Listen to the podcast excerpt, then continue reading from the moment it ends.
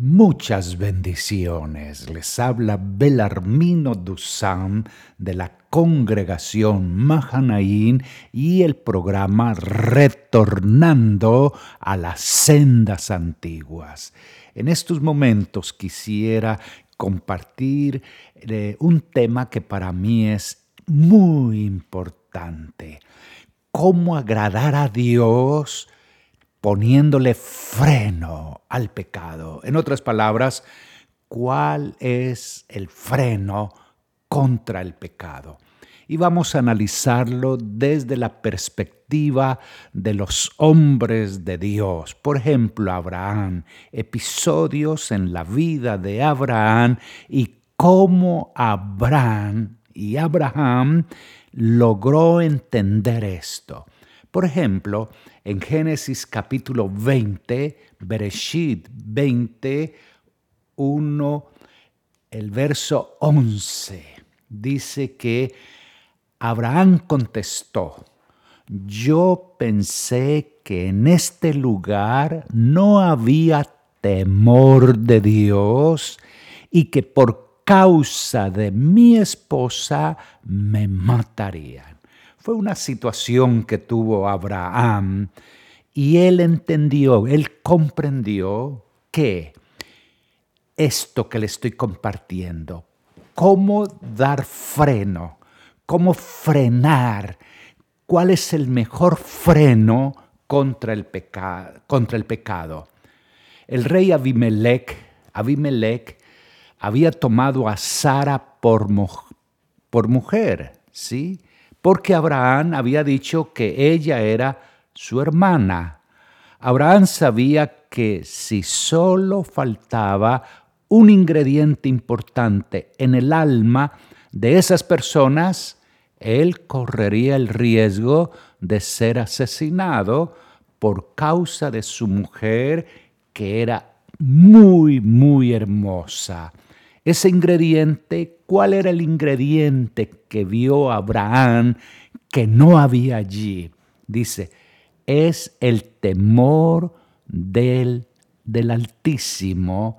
Pensé que en este lugar no había temor de Dios.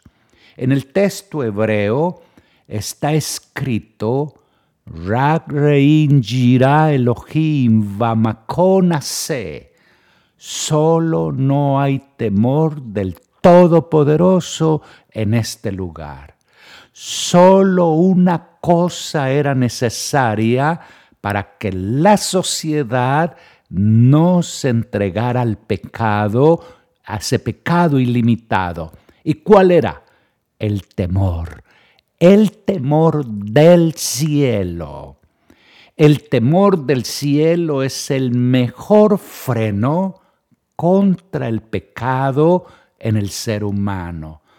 Donde no hay temor del cielo, el pecado puede correr libremente y multiplicarse.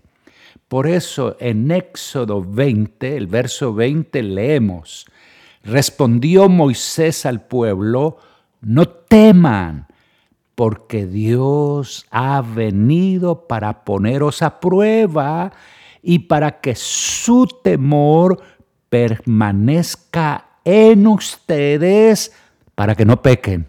Oiga esto, para que su temor permanezca en ustedes para que no pequen. En Jeremías, el profeta Jeremías, en el capítulo 32, verso 40 está escrito, haré con ellos un pacto eterno por el que no me apartaré de ellos para hacerles bien, e infundiré, oiga esto, e infundiré mi temor en sus corazones para que no se aparten de mí e infundiré mi temor en sus corazones para que no se aparten de mí. Y en Devarín, Deuteronomio 10, versos 2, 12 y 13, uno de mis favoritos, de tantos pasajes favoritos, dice, y ahora Israel, ahora Israel, ¿qué te pide el Señor tu Dios? Sino, número uno, que temas al Señor, que temas a Adonai, tu Elohim. Dos, que andes en todos sus estatutos, que lo ames y le sirvas con todo tu corazón, con toda tu alma, y que guardes los mandamientos, que guardes los mandamientos, qué lindo esto, y estatutos que yo te ordeno hoy para que te vaya bien. ¡Qué belleza! Para que guarde los mandamientos del Señor, sus estatutos que yo te ordeno hoy para que te vaya bien. Pero la primera, la primera situación que el Eterno dice, y ahora Israel, ¿qué requiere de ti el Señor tu Dios? Número uno, que temas al Eterno, que temas al Señor tu Dios.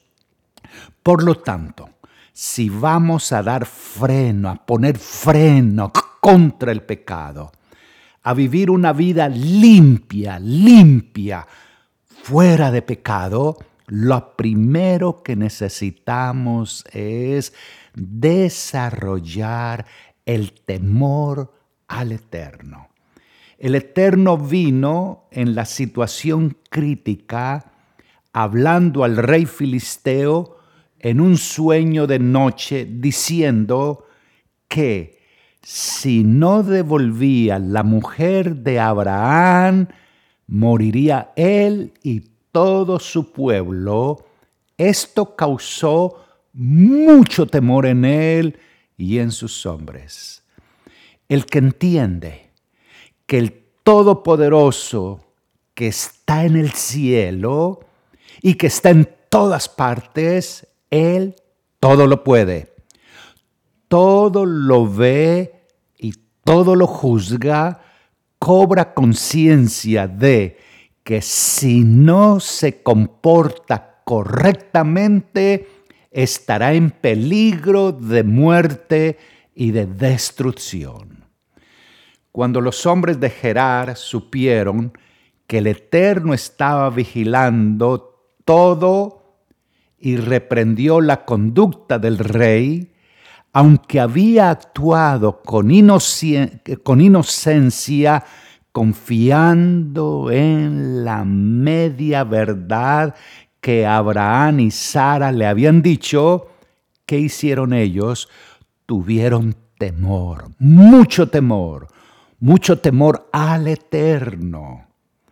Un hecho aparentemente inocente contra uno de los ungidos profetas del eterno causó, imagínese esto, la esterilidad de todo el pueblo y el riesgo de morir antes de tiempo. Por eso el ingrediente esencial y básico es temor, temor al Eterno. El Salmo 147, 11 dice, Adonai favorece, Adonai el Señor favorece a los que le temen, a los que esperan en su misericordia, a los que esperan en su misericordia. El temor al Señor, el temor a Adonai. Ahora usted se preguntará, ¿y qué es el temor a Adonai? ¿Qué es tener temor a Adonai? Esto lo he compartido en otras ocasiones, la mejor definición de el temor al Señor, moverse en el temor del Señor, está precisamente en los escritos del rey David. El Salmo 34 dice, bendeciré al Señor en todo tiempo mis labios siempre lo alabarán. Mi alma se gloriará en él, lo oirán los, los mansos, los humildes, y se alegrarán. Engrandeced al Señor conmigo y exaltemos aún a su nombre. Busqué al Señor y él me oyó. Y mire esto, busqué al Señor y él me respondió, me libró de todos mis temores. No es el temor emocional, no es el temor eh, eh, que está en su mente, en su corazón de miedo, no. ¿Qué es el temor al Señor? El, Salmo 34 lo identifica muy claramente. Dice, busqué al Señor y Él me respondió, me libró de todos mis temores. Radiantes están los que a Él acuden. Jamás su rostro se cubre de vergüenza. Y mire el verso que sigue. Este pobre, este pobre clamó al Señor y el Señor lo libró de todas, de todas sus angustias.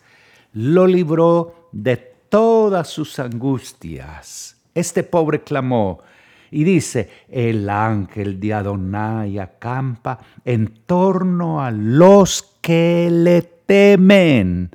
El temor bendito del Señor los defiende. El ángel de Adonai acampa en torno a los que le temen.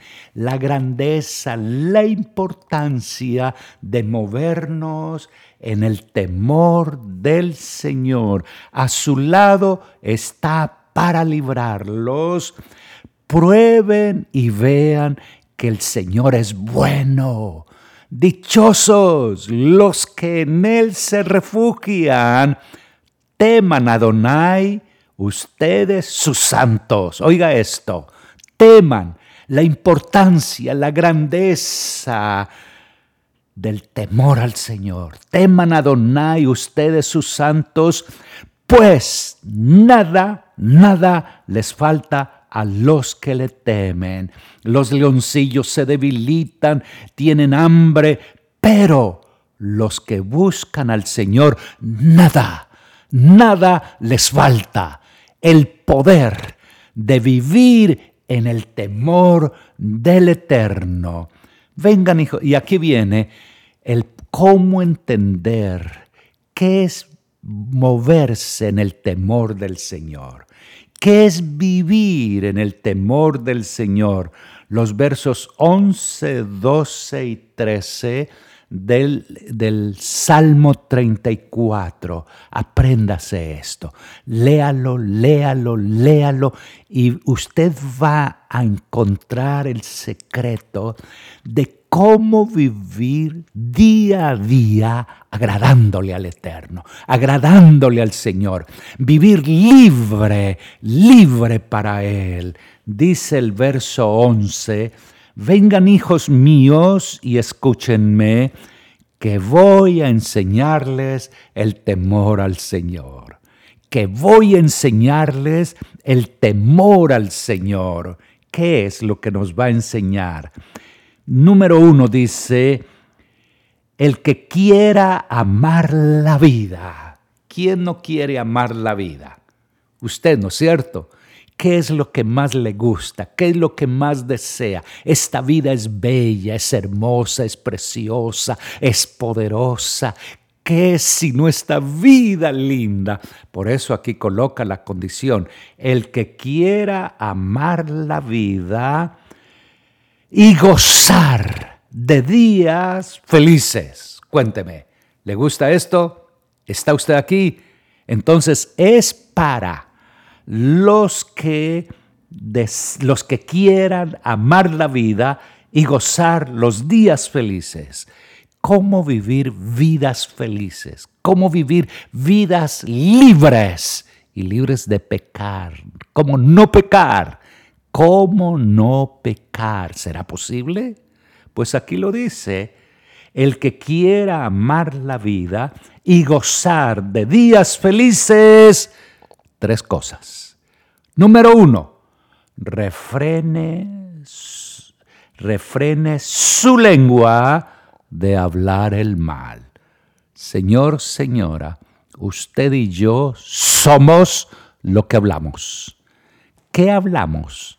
¿Qué expresamos a través de nuestros labios, a través de nuestra lengua? Dice aquí, el que quiera amar la vida y gozar de días felices, número uno, refrene su lengua de hablar el mal. Refrene su lengua de hablar el mal. Uno es lo que uno habla. Uno es lo que expresamos a través de nuestros labios, de nuestra mente. Y número dos, y sus labios de proferir engaño. El uno es la lengua, refrene la lengua de hablar el mal. No estamos para maldecir. Maldecir no necesariamente es decir palabras soeces, palabras groseras. No. ¿Qué es maldecir? Es decir lo que no debemos decir cuando hay que decir lo bueno. Por ejemplo, que está haciendo mucho calor, ¿qué decimos? Oh Señor, gracias por este día tan hermoso, tan precioso. Gracias por el calor, gracias por la creación tuya, gracias por el sol, Señor, gracias, gracias, porque ¿qué sería de nuestra vida sin el calor? Señor, que está un poquito caliente, bueno, gracias, Señor, porque tú me das poder, valor, seguridad y confianza para estar siempre agradecido contigo, darte gracias a ti. El Señor lo dice dice que debemos dar gracias a Él por todo, que estamos caminando y caminando nos golpeamos, ¿qué decimos, qué expresamos con nuestros labios? Señor, gracias porque me enseñas que debo caminar bien, Señor, poniendo cuidado mi mente, mi ser, completamente en lo que estoy haciendo. Señor, mi vida está para adorarte, alabarte, exaltarte. Que tenemos que pagar una deuda y no la podemos pagar ahora. ¿Qué hacemos? Señor, gracias porque tú me, Señor, gracias porque me enseñas a administrar el dinero. Señor, gracias porque me enseñas a que no debo gastar el dinero que no tengo o que está destinado para pagar, Señor, deudas. Señor, ayúdame a vivir en un presupuesto, en el presupuesto que te agrada a ti, Señor. Ayúdame a ser, a ser un mayordomo fiel, un administrador fiel, Señor, en esto que estoy pasando. Gracias porque tú me estás enseñando a que tú vas, has provisto completa y totalmente para mí, pero quizás estoy fallando en la mayordomía. Dios quiere que usted, que usted se mueva en vida feliz, en vida alegre, el que quiera amar la vida y vivir días felices es cuando experimenta el temor del Señor. ¿Y qué es vivir en el temor del Señor? Dice, refrene su lengua de maldecir, es, decir, decir lo que no debe decir. Sí, Señor, sí, señora, refrene su lengua de hablar el mal y sus labios de proferir engaño. Ahora, quizás tenemos la tendencia a hacer lo contrario, a hacer las dos cosas anteriores, que en vez de bendecir nos movemos en maldición, nos movemos en, en oprobio, nos movemos en, en palabras soeces, nos movemos en discordia, no tenemos paz, nos movemos en, sin paz, sin alegría, sin gozo. Pues es tiempo, dice en tercer lugar, que se aparte del mal. Necesitamos hacer un inventario. ¿Cómo está mi vida? cómo estoy, cómo están mis pensamientos. De verdad, verdad, mis pensamientos le agradan a Dios mas el fruto del Espíritu es amor, gozo, paz, paciencia, benignidad, bondad, fe, mansedumbre y templanza. Me muevo con una mente llena, saturada de la gloria y de la presencia del Eterno. Me muevo con una mente que está llena de la palabra de Dios. Cuánto amo yo tu Torah, tu ley, es ella mi meditación de día y de noche. Señor, tu palabra es la base de mi vida tus pensamientos, el manual de instrucción de vida, Señor. Gracias porque tú me enseñas cómo vivir de acuerdo al manual de vida tuya, Señor. Gracias, gracias, oh Eterno, porque dice que se aparte del mal y haga el bien. Por eso el hacer un inventario de su vida. ¿Cómo estás pensando? ¿Cómo estás hablando? ¿Cómo estás actuando? ¿Cómo estás haciendo las cosas? ¿De verdad, verdad le agradan a Dios? Dice allí que se aparte del mal y haga el bien, que busque la paz, que busque el chalón. ¿Por qué vivir vidas deprimidas? ¿Por qué vivir vidas ansiosas? ¿Por qué vivir vidas estresadas? ¿Por qué moverse en el estrés, en la angustia, en la preocupación, cuando Dios ha dicho, vengan hijos que les voy a enseñar el temor del Señor. ¿Cómo vivir vidas que agraden al Señor? Viviendo vidas donde le ponemos freno, freno al pecado. ¿Y cómo poner freno al pecado? Aquí el Salmo 34, entre otros, nos da el cómo, el cómo poner freno al pecado muy sencillo, lo repito, el que quiera amar la vida y gozar de días felices, refrene su lengua de hablar el mal y sus labios de proferir engaño, que se aparte del mal y haga el bien, que busque la paz y la siga. Eso es por eso les hice mención a Deuteronomio 10, versos 12 y 13. Y ahora Israel, me gusta esto. Y ahora Israel, usted sabe muy bien, Israel, Israel es el pueblo de Dios. Pero antes a un hombre se le cambió el nombre por Israel. ¿Usted sabe cuál es esa persona? cuál es ese personaje que se le cambió el nombre, un nombre muy bonito, muy interesante, un nombre que le gustaba de vez en cuando engañar, pues Jacob. ¿Qué hizo? Tuvo un encuentro íntimo y personal con el Eterno y el Eterno después de ese encuentro le cambia el nombre y le dice, ya no será llamado Jacob, ¿Qué significa el que nació tomándole el, pie al hermano del calcañar, agarrado al calcañar. Le cambió el nombre por Israel. Israel, el príncipe del eterno, el hombre que camina con el eterno. Israel. Por eso dice el eh, Deuteronomio 10, y ahora Israel que puede ser Jacob, y yo lo enseñé en alguna ocasión esto, que puede estar tu nombre. Y yo cuando el Señor abrió mi mente y mi corazón, yo puse mi nombre allí. Y ahora Belarmino, ¿qué te pide? ¿Qué requiere de ti el Señor, tu Dios? Y lo primero, primero, que temas a Adonai. El secreto de vivir en la gloria, en la delicia, en el gozo del Señor, es moviéndonos en el temor del Señor. Por eso va tan unido a vengan hijos que les voy a enseñar el temor al Señor, el que quiera amar la vida y vivir vidas felices,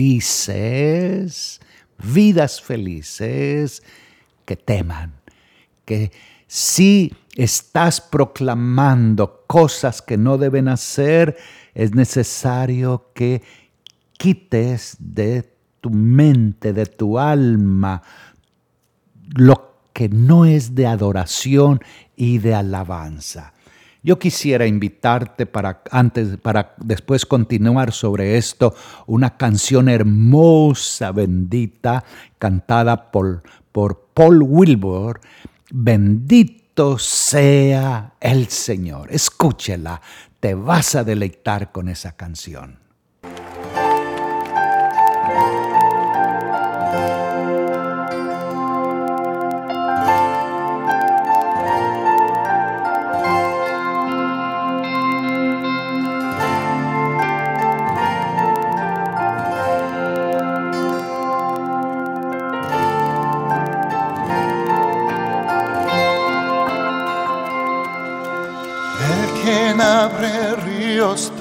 Se queda. Él abre caminos en la soledad. Él hace salir el sol y hace llover. El Dios de Israel es el Señor. Baruch Adonai. Bendito es el Señor Rey altísimo. Baruch Adonai. Bendito es el Santo Dios. De cielo y tierra es el Creador.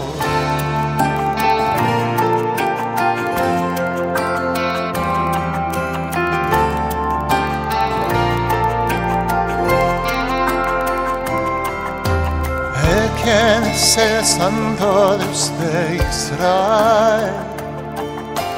El quien trae la salvación del monte de Sion. Él derriba ídolos y hace temblar. No hay otro Dios, no hay otro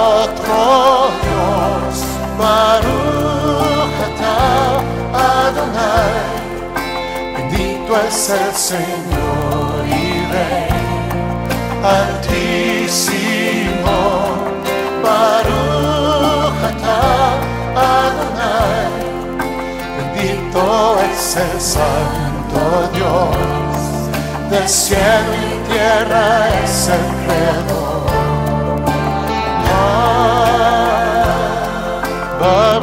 Ah,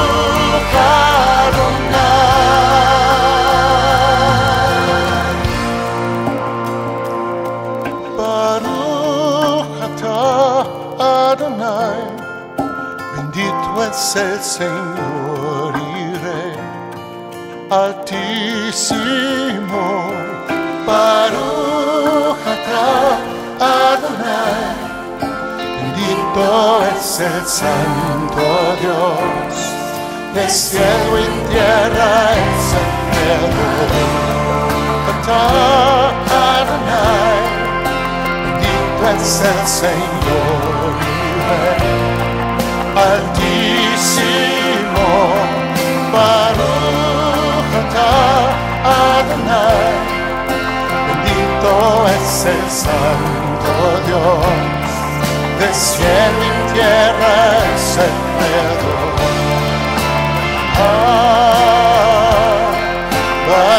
Ah,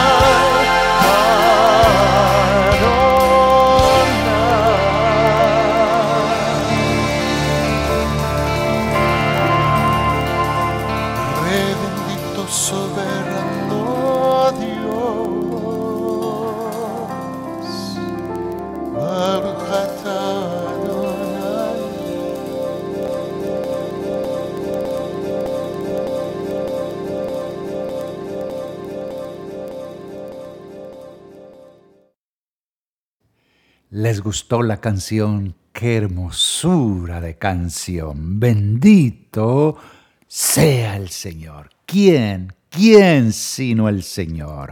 Muy bien, estamos hablando sobre cómo poner freno al pecado. Y en este pasaje que estábamos analizando últimamente en Devarim, Deuteronomio 10, y ahora Israel, ahí puedes colocar tu nombre, como te llames, coloca tu nombre. Y ahora, como te llames, Belarmino, ¿qué te pide el Señor tu Dios? Simplemente que le temas. esa expresión de esta traducción, simplemente que le temas, me gusta, porque eso me lleva a los escritos apostólicos, cuando Yeshua hablando con un hombre que lo sabía casi todo, con Nicodemo, le dice, Nicodemo, necesitas una cosa. ¿Cuál? Nacer de nuevo. El que no naciere de agua y del Espíritu no entrará en el reino de los cielos. Entonces, ¿qué nos pide el Señor nuestro Dios? Número uno, que le temamos, movernos en el temor del Señor. Podría hablar de todo lo que más nos dice este pasaje, pero quiero centrarme a este primer punto, el temor, el freno para vivir libre, libre de pecado, es el temor al Señor. ¿Y qué es el temor al Señor? Pues ya lo hemos analizado aquí en, en el Salmo 34, versos 11 al 13, que refrene su lengua de hablar el mal y sus labios de proferir engaño, que se aparte del mal y haga el bien, que busque, que busque la paz. Esa palabra es en hebreo shalom, que se tradujo como paz pero la paz en español queda muy, muy corto a lo que es shalom en hebreo. Shalom en hebreo significa muchas cosas grandes, bonitas, bellas. Una de ellas es, shalom es plenitud completa y total, es bienestar bienestar completo y total, donde lo tienes todo. Oiga esto, eso es shalom, es la presencia misma de Dios, la presencia de Dios. Donde está Dios, usted lo tiene todo. ¿Lo estás viviendo? De verdad, verdad, estás viviendo la gracia y la gloria, el shalom, bienestar completo y total. El tener a Dios es tenerlo todo, es estar completo. Señor, señora, necesitamos movernos en esta dimensión y eso es tener temor al Señor. Por eso el verso dice que se aparte del mal, haga el bien, que busque el chalón y lo siga busque el chalón y lo siga. Déjenme unir esto con eh, un pasaje que ya hace algún tiempo hablé sobre él, y es lo que el Eterno le, eh, a través de David expresó. Aun cuando, aun cuando esté a un ejército me asedie, no temerá mi corazón, aun cuando una guerra estalle contra mí, yo mantendré la confianza. ¿Cómo vivir en ese shalom? ¿Cómo vivir en esa confianza completa y total? ¿Cómo ponerle freno al pecado? Cómo experimentar la gloria y la presencia del Eterno. Y lo expresa David muy, muy bien en el verso 4 del capítulo 27. Una sola cosa le pido al Señor. Oiga esto. Una sola cosa le pido al Señor y es lo único que persigo. Hemos llegado a esa dimensión, en esa dimensión de vida, como lo expresaba David. Una sola cosa le pido al Señor y es lo único que persigo. ¿Qué? Habitar en la casa de Adonai. Habitar en la casa de Adonai todos todos los días de mi vida. Señor, Señor, aquí está el secreto de la vida. Aquí está el secreto de la vida llena, plena, total. Mas el fruto del Espíritu es amor, gozo, paz, paciencia, benignidad, bondad, fe, mansedumbre y dominio propio. Es la presencia del Señor. ¿Qué es la presencia del Señor? Es lo que dice David. Una sola cosa le pido al Señor y es lo único que persigo. Habitar en la casa del Señor todos los días de mi vida. ¿Para qué? Para contemplar la hermosura, para contemplar la hermosura del Señor, la hermosura de Adonai y gozarme, deleitarme en su templo. ¿De qué está hablando David? Claro que está hablando del templo del que no pudo construir, pero que Samuel, Salomón lo iba a construir. Pero en el lenguaje Sod, en el lenguaje profundo espiritual, está hablando de el tener al Señor con uno, el caminar con el Señor, el moverse en el Señor, el moverse en la presencia del Señor todos, todos los días, todos los días. Por eso, amigo, amiga, hay esperanza para su vida, hay solución para su vida, pero está en aprender a poner freno, freno al pecado. ¿Cómo? Recreándose en la presencia del Señor. Tener un objetivo bien claro en la vida. Una sola cosa le pido al Señor. ¿Cuál? Y es habitar en la casa de Adonai todos los días, todos los días de mi vida para contemplar la hermosura de Él y recrearme y recrearme en su, en su santuario, en su templo. El aprender esto nos ayuda a vivir vidas, vidas sobrenaturales. Veamos un ejemplo de una persona que no sabía esto, que no conocía esto y que no sabía cómo resolver una situación clara, concreta, y es hablando de Abraham eh, y Agar, la, la madre de Ismael. En Génesis 21, 19 dice, en ese momento, el verso 19 del capítulo 21, en ese momento Dios le abrió a Agar los ojos, oiga, Dios le abrió a Agar los ojos y ella vio un pozo de agua. Enseguida fue a llenar el odre y le dio de beber al niño.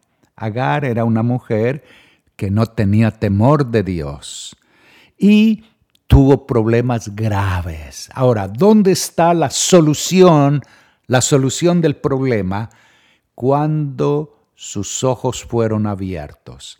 Abraham se había divorciado de Agar y le había enviado con provisión para el viaje junto con su hijo Ismael, que ya era adolescente, ya había sido, ya pasó por el Brit Milá, por la circuncisión y fue despedido, fueron enviados. Tuvieron problemas en el desierto por no encontrar agua. Ismael estaba a punto de morir porque no se encontraba bien. Agar se alejó de él porque no quiso ver morir a su hijo. Como no había temor del Señor, entonces se retiró, casi como dejándolo morir solo. Los dos lloraron, pero el Eterno escuchó la voz del muchacho, escuchó el llorido del joven y envió un mensaje a Agar por medio de un ángel.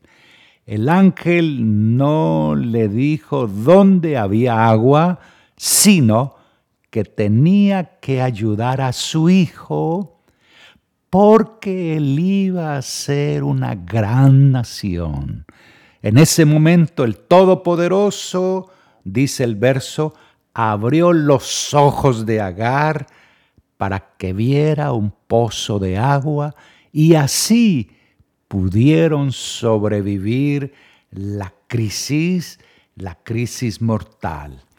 Podemos aprender varias cosas de esta narración de la Torah, ¿sí? De lo que está diciendo aquí. Número uno, Abraham despidió a Agar y a su hijo Ismael, a pesar que a él le dolía, y le dolía mucho.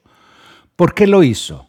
Lo hizo porque el Eterno le había ordenado que debía hacerlo. Necesitamos obedecer al Eterno a pesar de que sea doloroso, que produzca dolor la decisión. El camino de la obediencia no es el camino fácil. No es fácil el camino de la obediencia la mayoría de las veces nos, cuesta y en muchas ocasiones hay que suprimir las emociones personales. Si el Eterno lo ha ordenado, es lo mejor y simplemente hay que obedecer, porque el Eterno lo dice, aunque nos cueste. Lo segundo que podemos aprender es que Agar no era una no era una madre buena desafortunadamente. ¿Por qué? Porque al dejar a su hijo solo, lejos, para que se muriera, ¿qué madre, qué madre hace eso? Ella estaba más interesada en sus propios sufrimientos que en los del joven, que en los de su hijo. No quería ver morir a su hijo.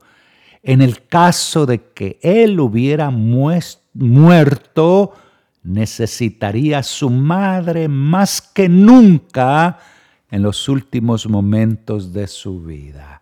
Esto nos da una gran lección, sí, tremenda lección. Agar, la madre de Ismael, de Ismael viene el pueblo, el pueblo ah, árabe. No todos los árabes son malos, pero el origen es un origen no bueno. Lo segundo es lo otro que podemos aprender de Agar, que no había puesto las palabras de la promesa sobre Ismael sobre su corazón. ¿Qué estoy diciendo? Agar no había puesto las palabras de la promesa sobre Ismael, sobre su corazón.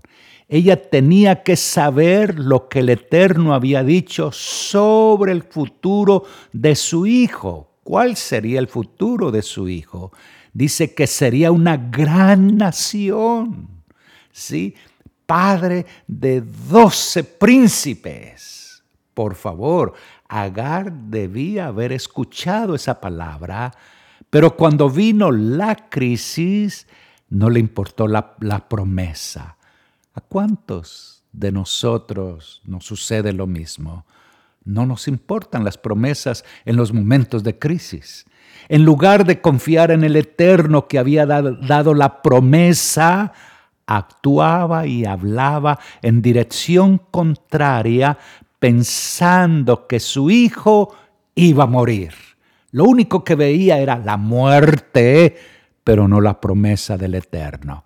Esa fue una de las razones por la que el Eterno no escuchó el llanto de Sara, de, de Agar, perdón, sino el llanto de su hijo, de Ismael.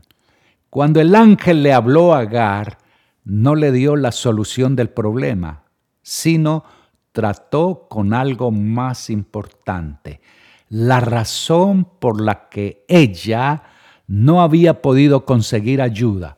Su manera de tratar a su hijo impedía la intervención del Eterno en su vida. Su incredulidad y rechazo de la promesa divina obstaculizaba la mano del Eterno en la crisis. Cuando ella hizo caso a lo que le dijo el ángel de atender a su hijo y fijarse en la promesa divina para su futuro, entonces ella estaba en condiciones para recibir ayuda. En ese momento el Eterno abrió sus ojos para que viera que justamente en el lugar donde estaban había un pozo. ¿Dónde se encontraba la solución del problema? En este texto aprendemos varias cosas. En el Eterno siempre están las soluciones para cualquier problema. Por eso la necesidad la necesidad de movernos en el eterno. Si no tratamos bien a los que nos rodean, el eterno no puede enviar la ayuda. Si no hacemos caso a lo que Él nos ha dicho, Él no puede ayudarnos. Por lo tanto, necesitamos movernos en el temor, en el temor del Señor. Y ya lo hemos aprendido, en, creo, en esta eh, reflexión que les he dado. Les habla Belarmino Dusan de la congregación Mahanayin y eh, este es el programa Retornando a las sendas antiguas. Mi número telefónico 305-610-4383. Gracias, muchas, muchas bendiciones y shalom.